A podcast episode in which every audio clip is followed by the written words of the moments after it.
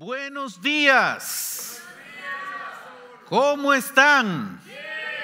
Qué bueno, me alegra escuchar que están bien. ¿Qué tal si nos ponemos de pie? Muy bien. Ahora les voy a volver a hacer la pregunta. ¿Cómo están? Eh, qué bueno. ¿Qué tal? No, ahora en este tiempo no estamos saludando con las manos, pero puedes voltear, mirar a alguien y decirle así, hola, hola, hola, decirle gracias por venir. Hola, qué bueno, qué bueno. Tomen asiento, tomen asiento. Qué bien, estamos en nuestra serie Esperanza Viva en un mundo extraño y vamos a orar para preparar nuestra mente y nuestro corazón para escuchar lo que Dios tiene para nosotros. Oremos. Dios, gracias por este día que nos estás regalando. Hoy es una oportunidad para venir delante de ti y pedirte, Señor, que prepares nuestra mente, prepares nuestro corazón para recibir el mensaje que tú tienes para nosotros hoy. Háblanos. Queremos salir hoy llenos de ti, llenos de tu palabra, desafiados con las verdades hermosas que tú nos quieres hablar hoy. Que nada nos interrumpa, que todo lo que tú quieres poner en nuestra mente y en nuestro corazón lo podamos recibir hoy. Gracias por este día. En el nombre de Jesús. Amén. ¿Alguna vez has estado cerca de alguien que está viviendo bajo gran presión? Está experimentando dificultades serias y te has acercado a esa persona y has recibido de esa persona quizá una palabra ofensiva, quizá una reacción es como tocar algo así nada más y reaccionó, porque cuando alguien está bajo mucha presión, es como, a mí me hace recordar cuando yo veía esas ollas de presión, ¿conocen esas ollas de presión?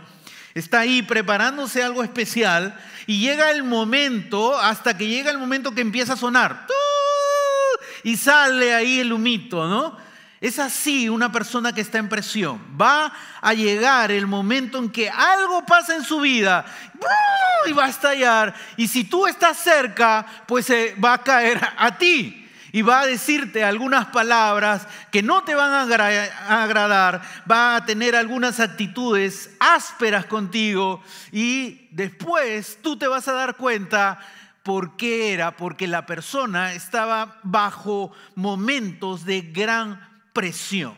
¿no? Creo que muchos de los que estamos acá, al comienzo no nos hemos dado cuenta, ¿por qué me está hablando así? ¿Por qué está reaccionando de esta manera? Pero quizá nos hemos dado cuenta que esta persona está viviendo bajo gran presión, bajo gran estrés. Hoy día eh, eh, Julio estaba compartiendo acerca de los matrimonios y eso también sucede dentro de la vida del matrimonio. Un esposo que está bajo gran presión, de repente llega toda la esposa toda amorosa y el esposo sale como un volcán que ahí se prende chispa, ¿no es cierto?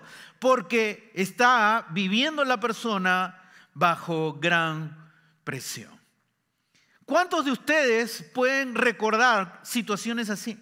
Que se acercaron a alguien y dijeron, mejor no me hubiese acercado a esta persona. Porque nadie de nosotros es adivino cuando alguien está viviendo bajo gran estrés o bajo gran presión. No lo sabemos. Solo vamos a acercarnos y va a pasar algo y ahí recién podemos descubrir. Pero la pregunta es, ¿cuántos de nosotros reconocemos que nosotros hemos sido los que hemos respondido con aspereza y con palabras de ofensa a alguien porque estamos pasando un momento de gran presión. Es más fácil reconocer que otros nos han tratado con aspereza, que otros han reaccionado mal, que reconocer que uno ha reaccionado mal. Estamos en la serie de Pedro y Pedro está escribiendo una carta a gente que está experimentando gran presión. La presión que ellos tienen no la puedes imaginar ni tú ni yo. Están viviendo un momento donde están siendo perseguidos, donde ellos están siendo amenazados con su vida, pueden morir. Puede morir su esposa, puede morir su esposo, pueden morir sus hijos, pueden morir sus padres. La presión que están experimentando es sumamente fuerte. Y Pedro está escribiendo a ellos.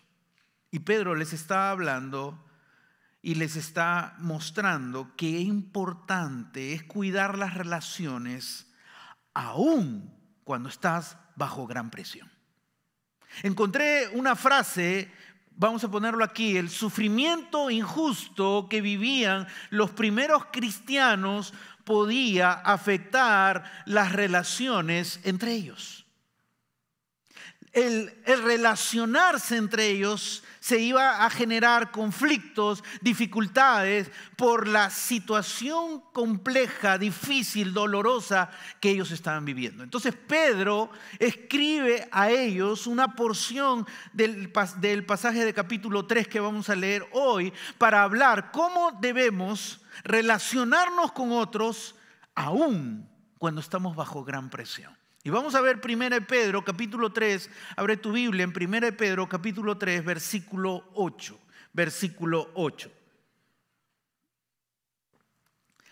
Y dice Pedro, en fin, vivan en armonía los unos con los otros, compartan penas y alegrías, practiquen el amor fraternal, sean compasivos y humildes en fin, como que está concluyendo algo de lo que anteriormente ha dicho. ¿Qué es lo que anteriormente estaba diciendo Pedro? Bueno, podría preguntarle a algunos de ustedes que han estado en las prédicas para que digan qué es lo que ha estado diciendo anteriormente Pedro. Recuerdan, ha estado hablando acerca de, cómo comportarnos con las autoridades, cómo debe ser nuestra relación con las autoridades. También estuvo hablando de cómo debe ser la relación de los siervos con sus jefes. Y también estuvo hablando cómo debe ser la relación de la esposa con el esposo y del esposo con la esposa. De todo eso estaba hablando Pedro y ahora Pedro concluye esta parte diciendo, quiero darles un consejo de cómo deben ser las relaciones de ustedes como cristianos, como hermanos en, en la fe. Y, y va a decir características, vivan en armonía, compartan penas y alegrías, practiquen el amor fraternal, sean compasivos y humildes. Lo interesante es que todo lo que se está escribiendo acá está en adjetivo. Y tú y yo sabemos de manera general que un adjetivo es algo que describe o que caracteriza a alguien. Así que Pedro dice, aunque ustedes están bajo gran presión, tienen que tener estas características. Estas características son parte de ustedes que son del pueblo de Dios, de la familia de Dios. Va a evidenciarse esas características. ¿Cuáles son las características de nosotros? Dice, vivan en armonía los unos con los otros. el primer punto que Pedro está diciendo es, aprendan a vivir en armonía. La palabra, eh, cuando habla de armonía, está hablando de unidad mantengan la unidad, sean unidos. Podemos tener diferencias, podemos tener diferencias de opiniones, pero eso no significa que vamos a romper la unidad por tener diferencias de opiniones. Podemos nosotros mantener la unidad la unidad en Cristo, la unidad en Dios, aún teniendo algunas diferencias de opiniones. Algún, por ejemplo, podemos tener formas diferentes de hacer nuestro servicio a Dios y algunos dicen, la cámara se pone así, el sonido se pone así, pero otra persona tiene otra forma de hacerlo, cada uno tiene la forma distinta de hacerlo, pero la armonía, la unidad se cuida. Y lo voy a poner un ejemplo es como un coro. es como un coro. En un coro hay diferentes voces, ¿no es cierto? No todos cantan igual, no todos cantan al mismo tiempo, pero cuando suena el coro, suena una armonía, suena una unidad. Pedro está diciendo que cuando ustedes estén juntos, se evidencie la unidad, se evidencie la unidad en Cristo que tienen, la armonía en Cristo. No que se evidencie conflictos, divisiones, sino se evidencie la unidad, aun cuando están viviendo bajo gran presión. Ese es el primer punto que Pedro está diciendo a los, a los primeros cristianos. Otra característica es, dice, compartan penas y alegrías. Aprende a identificarte con aquellos que sufren. Cuando habla de penas y alegrías, el énfasis mayor en el griego es aprende a identificarte con aquel que está sufriendo. Pedro le está escribiendo a gente que sufre. ¿Te das cuenta? Y le está diciendo a esa gente que sufre, no solo veas tu sufrimiento, aprende a ver el sufrimiento, el dolor del otro. Y eso es algo que nos debe caracterizar a nosotros como hijos de Dios. En tercer lugar, dice, practiquen el amor fraternal. Ya Pedro había hablado en 1 de Pedro capítulo 1 del amor sincero que debe existir entre nosotros. Quiere decir que para Pedro una de las características grandes que debemos tener nosotros como cristianos es aprender a amarnos. Y dice el amor fraternal que habla el amor de familia. ¿Por qué nos llama familia? ¿Tú eres mi, ¿tú eres mi familia? ¿Yo soy tu familia? ¿Por qué somos familia? Porque estamos unidos en Cristo Jesús. Quiere decir que tú y yo estamos unidos cuando se rompe esa unión. Es por la eternidad. ¿No? Alguna vez tú has tenido un familiar y dices, qué lindo tener este familiar, pero has visto otro familiar y dices, ¿cómo quisiera que este familiar viva lejos, no? Pero nosotros como hermanos en la familia tenemos un vínculo que nos une por la eternidad. Cuando saludaste a las personas en la mañana, estás saludando a alguien que es tu hermano, tu hermana en Cristo Jesús. Es un vínculo espiritual, es un vínculo eterno que nosotros tenemos.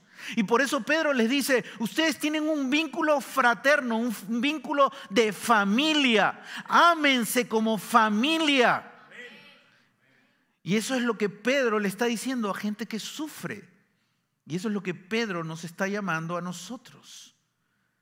Aprende a amar a otros. Acércate a otros.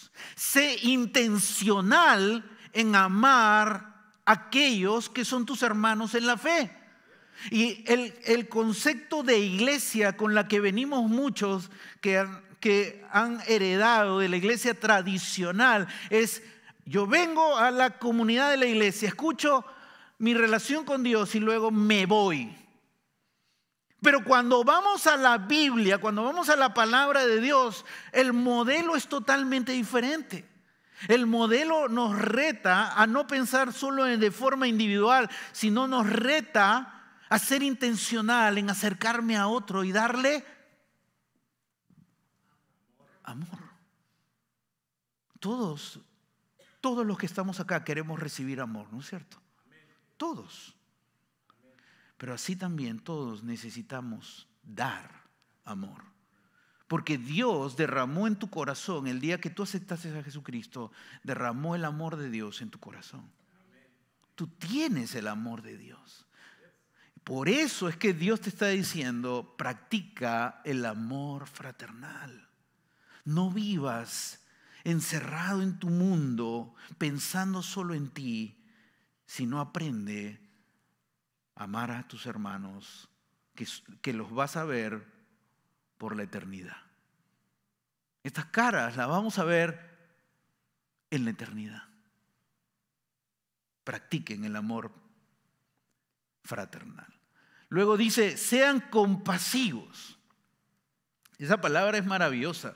Hay una gran diferencia entre hablar con decirle a alguien qué pena lo que te está ocurriendo con la palabra compas lástima, se me había ido la palabra.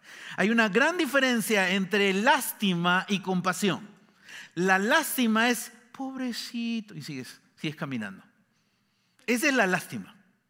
La compasión es auxiliar al necesitado.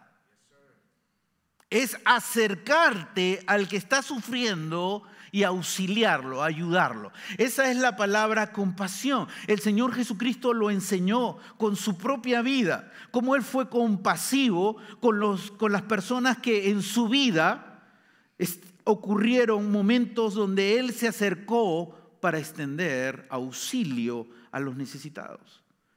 Auxilio a gente que sufría por enfermedad, auxilio a gente que se sentía sola, auxilio a gente que se sentía confundida como Nicodemo. Jesús extendió compasión. Que eso, dice Pedro, a gente, a estos primeros cristianos, que nosotros, aún bajo presión, no perdamos esta característica, el ser compasivo, el auxiliar al necesitado. Y la última característica que pone es ser humilde. Otra característica entre en nuestras relaciones con otros es la humildad. Y es interesante porque humildad no significa pensar que, que tú eres inferior a otros. No significa eso. Humildad significa considerar las necesidades de otros como importantes para ti, que valen, que ellos son importantes, como tus necesidades son importantes, la de ellos también son importantes. Y Pedro está hablando con cristianos que están sufriendo y les está diciendo, estas son características que deben evidenciarse en su vida. Jackie Robinson fue el primer afroamericano que jugó béisbol. Era excelente jugando béisbol. Pero en cada estadio que iba, él sufría insultos. En cada estadio que iba. Llegó al estadio de Brooklyn, donde él había nacido, y aún ahí él sufría de insultos. Pero algo ocurrió. Él cometió un error en el juego de béisbol. La gente ya lo insultaba. ¿Te imaginas cómo lo insultó la gente cuando él cometió un error? Fue terrible. Se quedó paralizado en segunda base.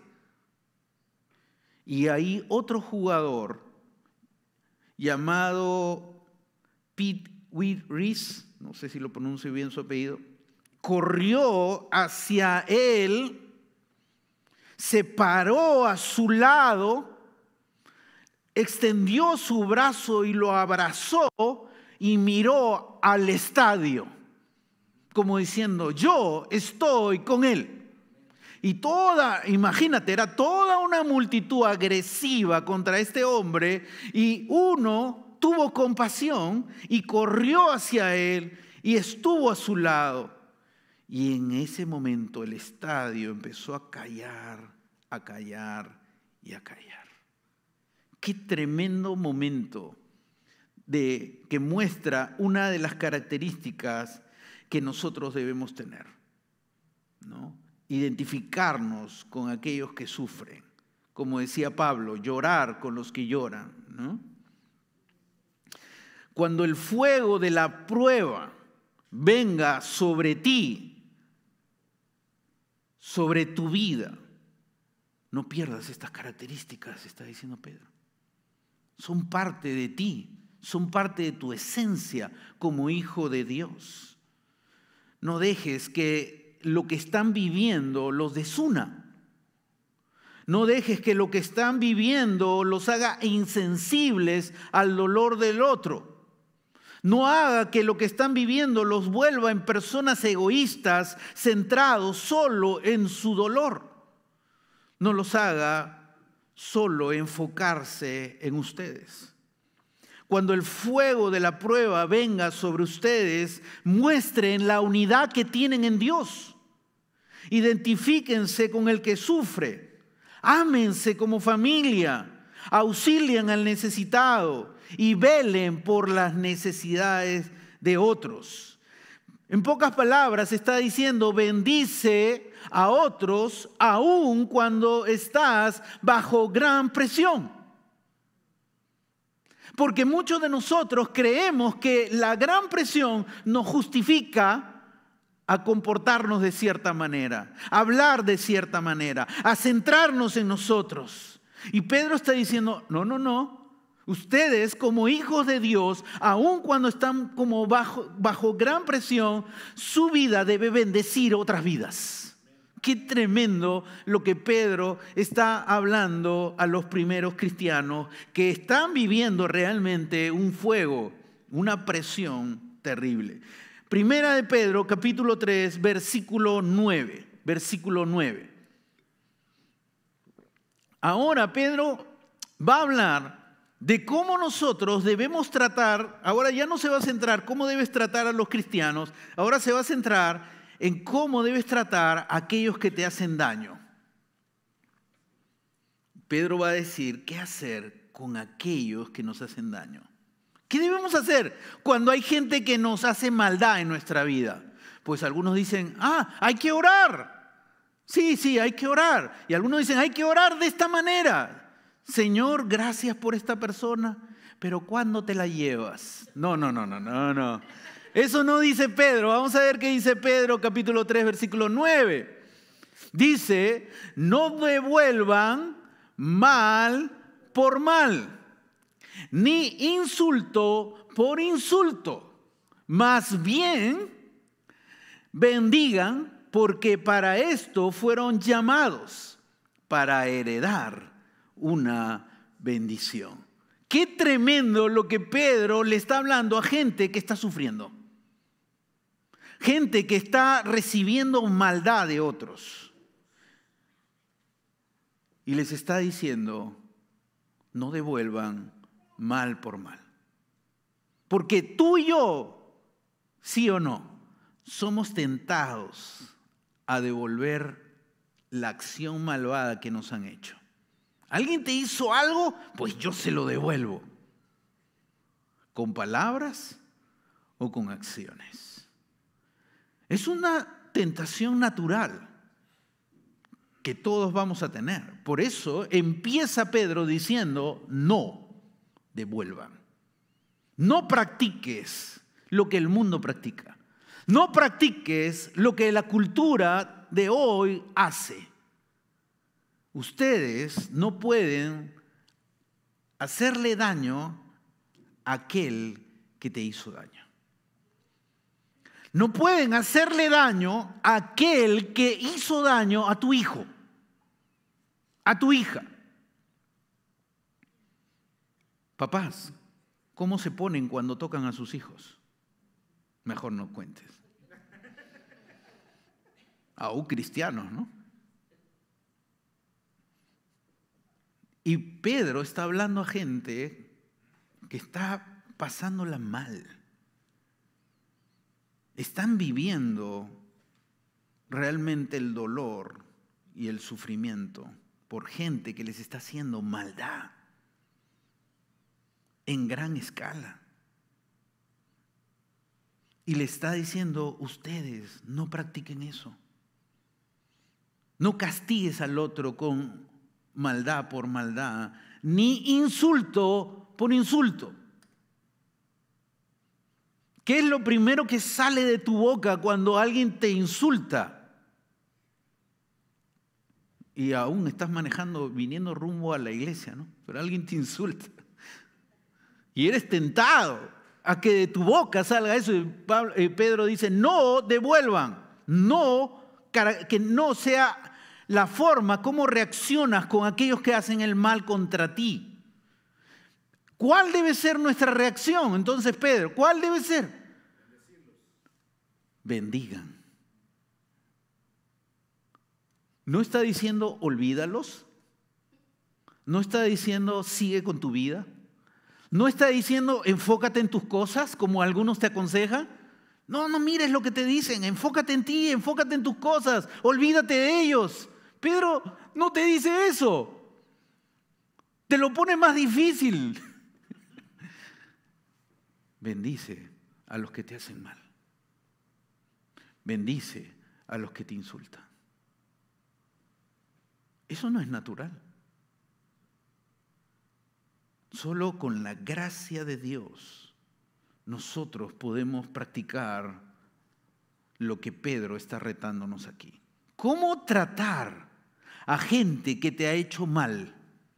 ¿Cómo reaccionar con gente que te ha ofendido, que te ha dañado y que estoy seguro que ahorita estás recordando a esa persona? ¿Cómo reaccionar?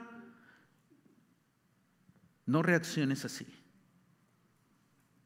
Más bien, reacciona así. ¿Por qué? Porque para esto fueron llamados. Somos parte de una familia de Dios para bendecir. Dios nos ha llamado a su pueblo y el pueblo de Dios tiene una característica totalmente diferente de cómo la cultura es. El ojo por ojo. Y Jesús trajo y rompió un esquema y Pedro nuevamente dice, bendigan. Ya Jesús había dicho, bendigan a los que los maldicen. Oren por los que os ultrajan y os persiguen esta gente estaba experimentando eso. Esta gente estaba bajo persecución. Y está llamándolos a bendecir a otros. Qué tremendo lo que estaban viviendo. Cuando el muro de Berlín cayó en el año 1989, quizá algunos jóvenes que están acá no habían nacido, le quitaron al dictador Eri Honecker todo. Ya no tenía oficina, ya no tenía casa, no tenía posición, nada. Se quedó totalmente desamparado. Incluso su partido lo rechazó. Se quedaron sin nada. Cerca de él había un pastor llamado Pastor Holmer, que era director de un centro de ayuda en Berlín del Norte. Este pastor se enteró de lo que estaba ocurriendo a esta familia que habían practicado cosas malvadas. Y este pastor que tenía un lugar, un albergue para gente necesitada, dijo, no creo que este albergue sea el lugar para ellos porque hay gente más necesitada que ellos.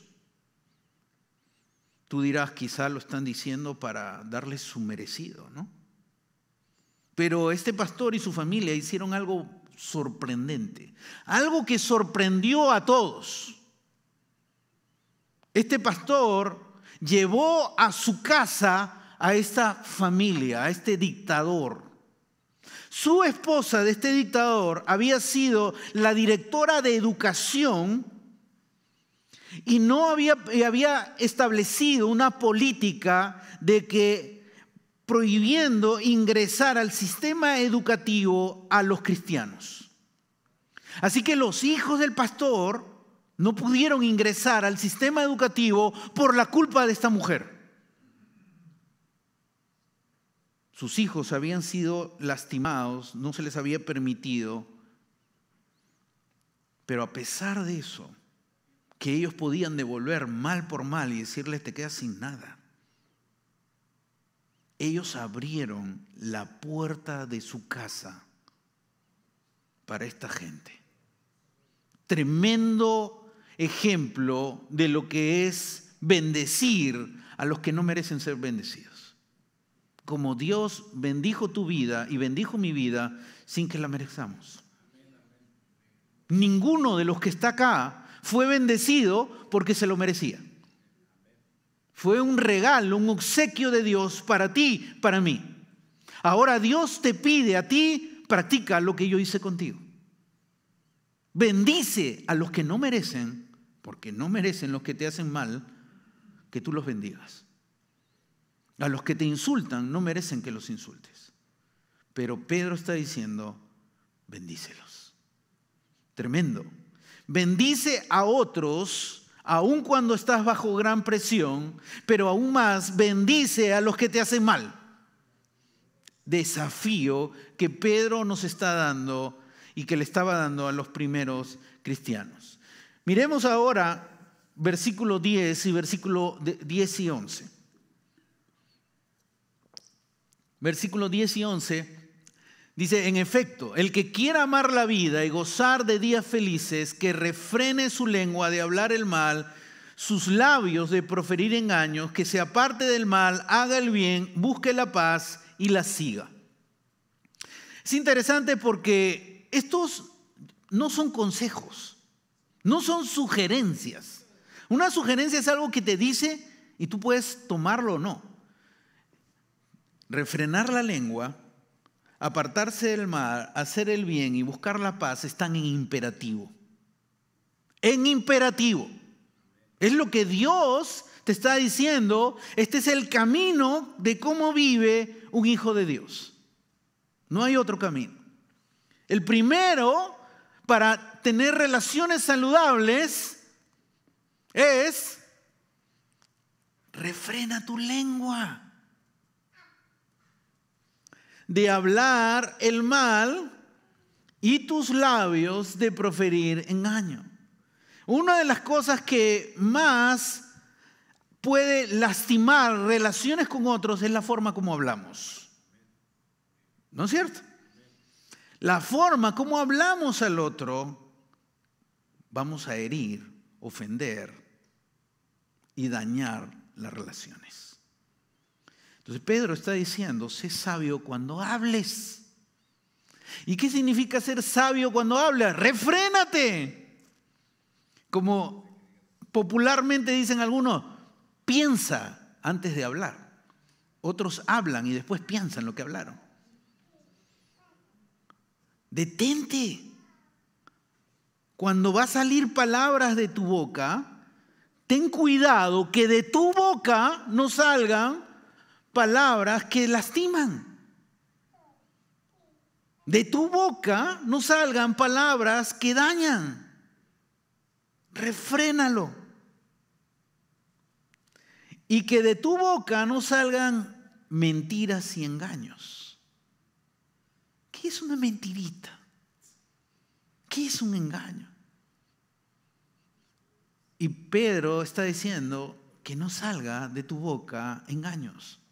El engaño daña la confianza en las relaciones con otros. Pedro está dando el primer consejo. Sé sabio. Ya Santiago ha hablado acerca de la lengua, que es un miembro pequeño, pero puede generar un incendio en un bosque. Qué tremendo, ¿no? Tan pequeño, pero tan poderoso los efectos. Así que cuando vas a hablar, sé sabio. Luego, versículo 11, les dice, apártense del mal. Ellos sabían lo que era el mal. Ellos sabían lo que era gente que practicaba acciones de maldad. Y probablemente podría haber en ellos deseos de venganza. Probablemente. Y Pedro les dice, ustedes no se pueden portar como ellos. Aléjate de eso. Aléjate de toda acción del mal. Más bien, más bien, haz el bien. Más bien lo que nos debe caracterizar cuando nos relacionamos con otros es hacer el bien a lo del otro. No buscar el bien mío, sino lo que construye relaciones saludables es cuando tú le haces el bien al otro. Yo voy a hacerle el bien cuando me hagan el bien. Así nunca va a pasar. Tenemos que dar la acción que Pedro nos está llamando, haz el bien. Y luego dice que busquen la paz.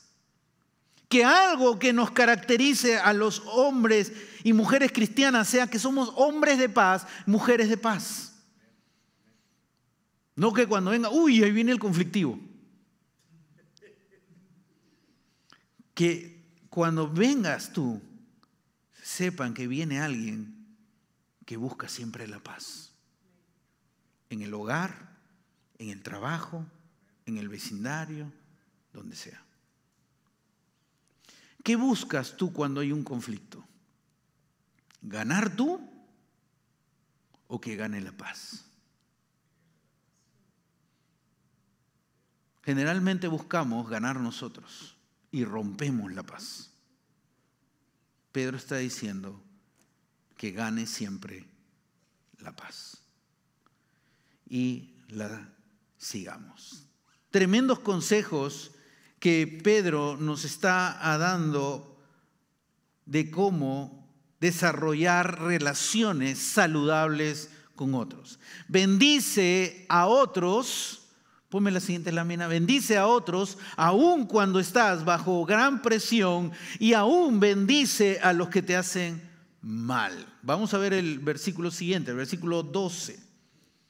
Este versículo es hermoso. Porque los ojos del Señor están sobre los justos y sus oídos atentos a sus oraciones, pero el rostro del Señor está contra los que hacen el mal. Pedro está hablando a gente que sufre, a gente que está pasándola mal. Una característica de gente que sufre, de gente que la pasa mal, es piensa, Dios me ha abandonado. ¿Dónde está Dios en mi dolor? ¿Dónde está Dios en lo que estoy, en lo que estoy viviendo? Y Pedro les hace recordar la verdad. Pon el versículo, por favor. Los ojos del Señor están sobre ti. Dios, ¿sabes lo que está diciendo acá? Dios no ha quitado su mirada de ti. El hecho que estás pasando una situación difícil no significa que Dios ha quitado su mirada de ti. Aún más, dice, sus oídos están atentos a tus oraciones. Dios no se ha olvidado de tus pedidos. Dios no se ha olvidado de tus oraciones. Él es tu Padre. Y Él te contempla y no te quita la mirada. Y te mira con compasión y con amor. Me acuerdo cuando me acercaba a la cuna de mis hijos y miraba a mi hija y miraba a mi hijo cuando eran pequeños. Yo no quería quitar la mirada de ellos.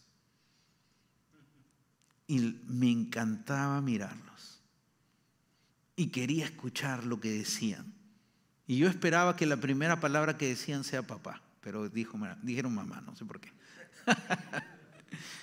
Pero es ese lazo de padre con hijos, de mamá con hijos, que está explicando Pedro acá. El lazo que Dios tiene contigo es fuerte. Y nada lo va a romper. Y cuando nuestros hijos crecen, ya no los podemos tener tan cerca y van a cometer sus propios errores como papás sufrimos. Dios no te ha abandonado. Dios no te ha dejado. Dios está ahí a tu lado. Y algo más que le dice Pedro a ellos, a estos cristianos. Mira, pero el rostro del Señor está contra los que hacen el mal. Tú no te preocupes. Yo me encargo de los que hacen el mal. Ni tú ni yo nos podemos encargar de los que hacen el mal. Pero Dios los va a juzgar. Y eso es lo que Pedro les está diciendo a ellos. ¿Y qué, ¿Y qué, pasa con ellos? ese, no es tu, ese no es tuyo. Eso está en las manos de Dios, de un Dios que es justo. Y ellos recibirán su castigo en su debido momento. Deja eso en las manos de, de Dios. El reto que estamos recibiendo hoy día es bendice a otros aun cuando estés bajo gran presión. Aun cuando vivas bajo momentos difíciles, Tu vida, mi vida, aquí en la tierra debe bendecir otras vidas. Bendice a los que te hacen mal. Algo que nos debe caracterizar es bendecir a aquellos que nos dañan, a aquellos que nos ofenden. Sabiendo que Dios está a tu lado. Y eso es lo que Pedro les está diciendo. Dios no ha quitado sus ojos de ti. Dios no ha quitado sus oídos de, de escucharte. Dios está a tu lado en medio de lo que tú vives. Los primeros cristianos fueron retados a construir relaciones saludables en medio de gran presión. Tú y yo somos retados en construir relaciones saludables en medio de lo que está ocurriendo en nuestra vida. No solo eso, somos retados a bendecir aquel que te hizo daño hace poco, aquel que te lastimó, aquel que te dañó. Tú y yo somos retados a bendecirlos. Hoy Dios te está llamando a vivir una vida que bendice otras vidas. Pongámonos de pie.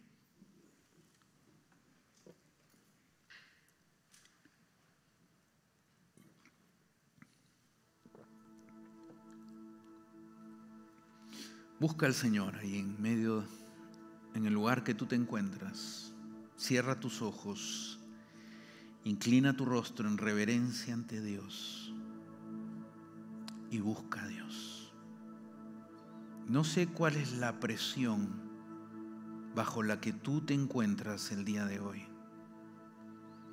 No sé el daño que te han hecho. No sé cómo te lastimaron. No sé lo que hay en tu corazón. Enojo, venganza. Pero hoy Dios quiere sanarte. Hoy Dios quiere empezar a sanar tu mente, sanar tu corazón. Búscalo ahí en el lugar que estás. Búscalo. El Dios que llegó a tu vida es el Dios que quiere darte